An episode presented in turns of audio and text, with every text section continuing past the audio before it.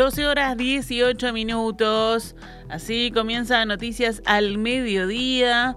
Esta actualización de la información a esta hora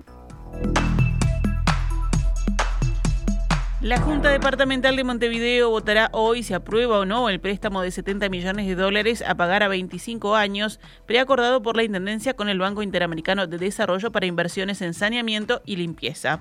La administración que conduce el Frente Amplio tiene seguros los 18 votos de los ediles de izquierda, pero necesita 21. Es casi un hecho que dos ediles del Partido Colorado acompañarán al oficialismo. Por otro lado, falta saber el voto del edil que responde al partido de la gente, Víctor Prado, quien señaló que resolverá a último momento. Si vota a favor, se llegaría entonces a la aprobación de este crédito. El coordinador de la bancada de Diles de Montevideo, del Frente Amplio, Martín Nessi, dijo hoy en rueda de prensa que tienen expectativas serias de alcanzar los 21 votos necesarios para aprobar el préstamo del BID. Es el final de una etapa de negociación y esperamos llegar a un acuerdo. La perspectiva que tenemos desde la bancada y desde la Intendencia es que se puede lograr y añadió que se sigue trabajando para alcanzar los acuerdos necesarios. Nessi reconoció que hay ediles de la coalición que ya manifestaron públicamente que apoyarán la iniciativa, en alusión a los dos representantes de Ciudadanos del Partido Colorado que levantarán la mano tras el pedido del líder del sector, Adrián Peña.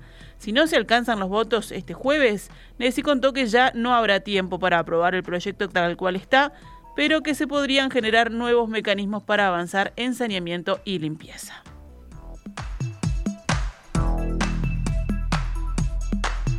Desde el Partido Colorado, los líderes Julio María Sanguinetti de Ballistas y Adrián Peña de Ciudadanos hicieron un pedido expreso a los cuatro ediles de esa colectividad para que voten a favor del préstamo.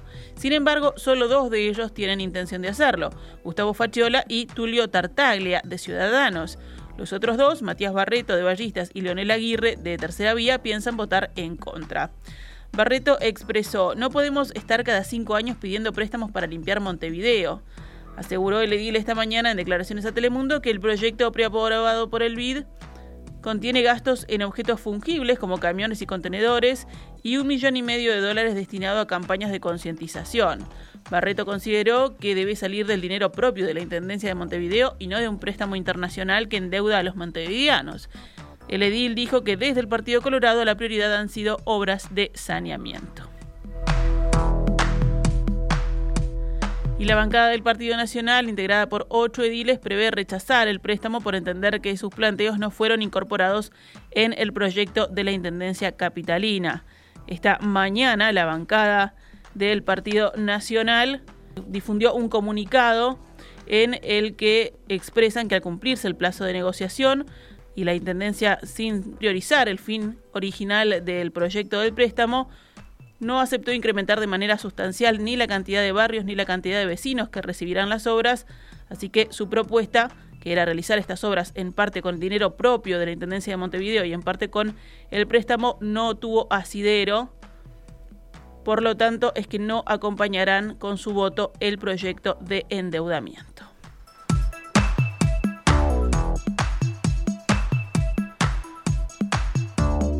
Más noticias del panorama nacional. El ministro de Trabajo y Seguridad Social, Pablo Mieres, recibirá este mediodía una delegación del PIT-CNT para analizar los anuncios del gobierno en materia de aumentos salariales. El presidente Luis Lacalle Pou anunció el lunes un incremento de 3% en las pasividades y de 2% de los funcionarios públicos, así como la recomendación al sector privado adelantar el ajuste por inflación previsto para el 2023.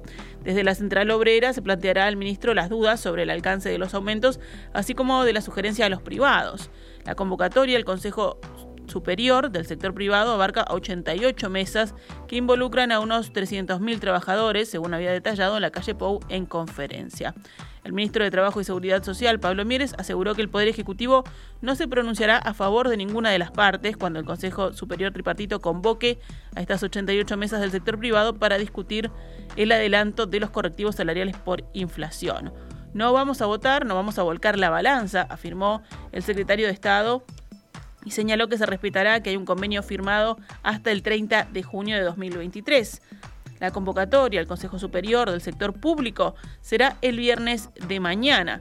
En la reunión que se realizará en la sede del Ministerio también se abordarán las medidas del Poder Ejecutivo para amortiguar el alza de los precios.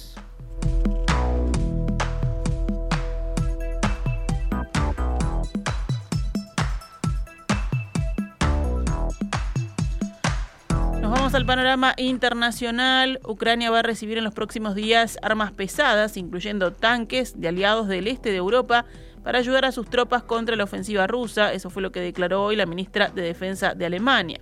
Se trata de tanques de combate, de vehículos blindados o de otras posibilidades de material que los países puedan ceder a Ucrania, explicó Christine Lambrecht en una entrevista a la cadena 24 horas. Este material será entregado en los próximos días, ya que según los expertos militares, las dos próximas semanas van a ser decisivas en la guerra, afirmó la alta funcionaria. Varios países de la OTAN dieron luz verde a la entrega a Ucrania de armas pesadas, como Estados Unidos, el Reino Unido, la República Checa y los Países Bajos. En Afganistán, el grupo yihadista Estado Islámico reivindicó el ataque de esta mañana contra una mezquita chiita al norte del país, en el que fallecieron al menos 10 personas y hubo 15 heridos. Soldados del califato lograron colocar una bolsa con explosivos dentro de la mezquita y la hicieron detonar a distancia cuando el lugar se llenó de fieles, según dijo el grupo en un comunicado en Telegram. Y si hablamos de deportes, comenzamos por básquetbol. Esta noche comienzan con dos partidos los playoffs de los cuartos de final de la Liga Uruguaya de Básquetbol. Tanto estas series de cuartos como las de semifinales se disputarán al mejor de cinco partidos y la final será al mejor de siete. Los enfrentamientos serán en escenario neutral. Esta noche en el Palacio, en el Palacio, debí decir Palacio Peñarol, jugarán Urupán Trubil a las 19.15 y Biguá Olimpia a las 21.30 horas cerramos con fútbol. La Asociación Uruguaya de Fútbol aprobó la disputa de un nuevo torneo, la Copa Uruguay. 76 equipos de todo el país, entre profesionales y amateurs, participarán de la competencia. Comenzará el próximo 15 de junio la Copa Uruguay con la fase preliminar en la que habrá conjuntos de la AUF y también de la OFI, la Organización de Fútbol del Interior. La final está prevista para el domingo 13 de noviembre en el Estadio Centenario. El equipo campeón recibirá un premio de 100 mil dólares en esta primera edición. El sorteo en el que quedarán conformados los cuadros hasta el final del certamen está previsto para los primeros días de junio.